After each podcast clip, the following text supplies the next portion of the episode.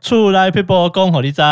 啊大家好，礼拜五早上哈，那我们今天教大家的什么样的小 paper 呢？那我们看今天请的专家是谁哈？我们今天请来就是一样我们的专业的一个律师哈，我们欢迎我们的黄律冠中律师。感谢佑达的邀请哦，大家好，线上哎的朋友大家好，我是庞波国际法律事务所黄冠中律师。黄律师这个经验很丰富哈、哦，这个过去案子很丰富啊。那我我们很简单，我们不是我自己的问题，但我自己可以感受到这样子一个状况哦，因为我自己住的是一个蛮大的社区哦，是常常邻居之间难免嘛哈、哦，就是社区大，邻居多，人多，容易会有一些纠纷。那我们的纠纷基本上，我们当然就可能会有一些，比如我们会有群组啊，协助调解等等之类的。对是，但其实像我老家，我自己之前在以前的节目，我也询问过一些，就是发生过案例，就是可能楼上邻居哈漏水啊，彼此之间就有蛮多不愉快的事情发生了。对，那像这样的情形，黄丽，你觉得有什么样的一些方式可以来处理？像遇到这种，假设真的遇到很恶劣、恶质的邻居的时候呢？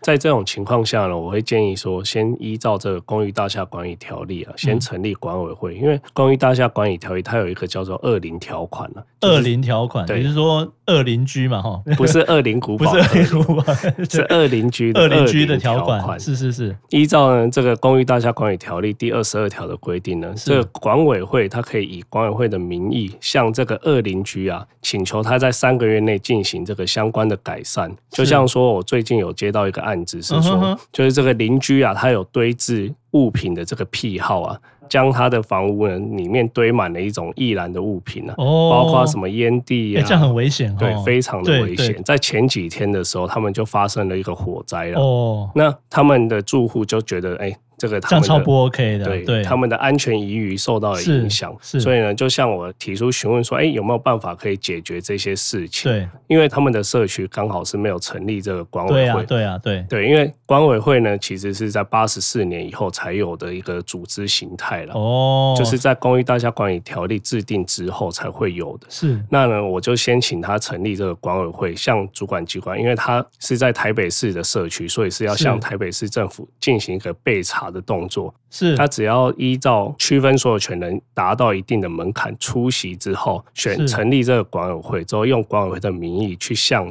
二邻居啊是请求他改请求善。改善，对是，那在三个月内没改善的时候呢，管委会可以用他的名义向法院提起，请这个二邻居迁出啊，哦迁出这个社区啊。是所以这个《公寓大厦管理条例》就赋予了这个管委会这些相这关样的子权啊利。权利就对了。所以说，其实刚提到的就是，如果一些比较老的一些社区，或者说甚至说你说公寓什么的，它其实早期没有管委会，因为您刚提到有是是八十四年之后才有这样子的一个条例出来嘛，是然后才可以，然后才会有管委会这样的组织出现。那没有的话，其实可以直接去成立就对了。没有的话，我们还是建议用管委会的组织形态，先是透过这个区权人的会议，之后成立管委会，之后是向主管机关进行报备的动作。所以只要报备就好了嘛，对也没有说报要备什么审查，说什么什么要怎么样子。没有没有，因为是这个管委会的成立呢，它算是一不是由主管机关来做一个核定啊，它并不需要主管哦机不是关核定,、定的。OK，对所以就是被查，然后成立了之后就可以有享有刚刚讲的，就是我们可以要求他改善。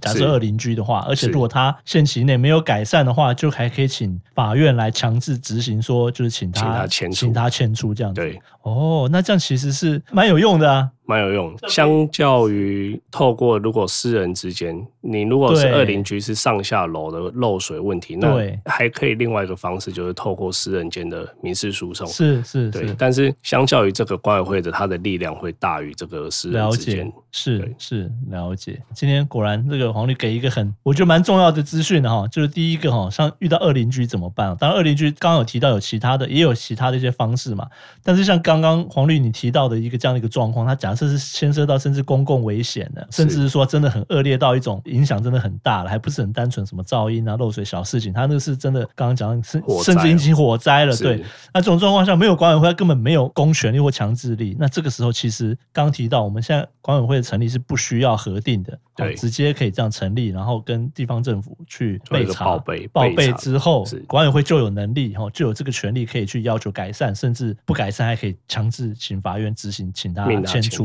对，是对于假设有听众朋友是住在这种没有管委会的这种甚至老旧社区哈，我觉得如果有发生这样的情况之下，我觉得这是一个蛮重要的一个知识哈，一个一个资讯这样子。是好，那我们今天很谢谢黄律哈，给我们很大的一个建议哈。那处来陪伴我们下周再见喽，好，拜拜。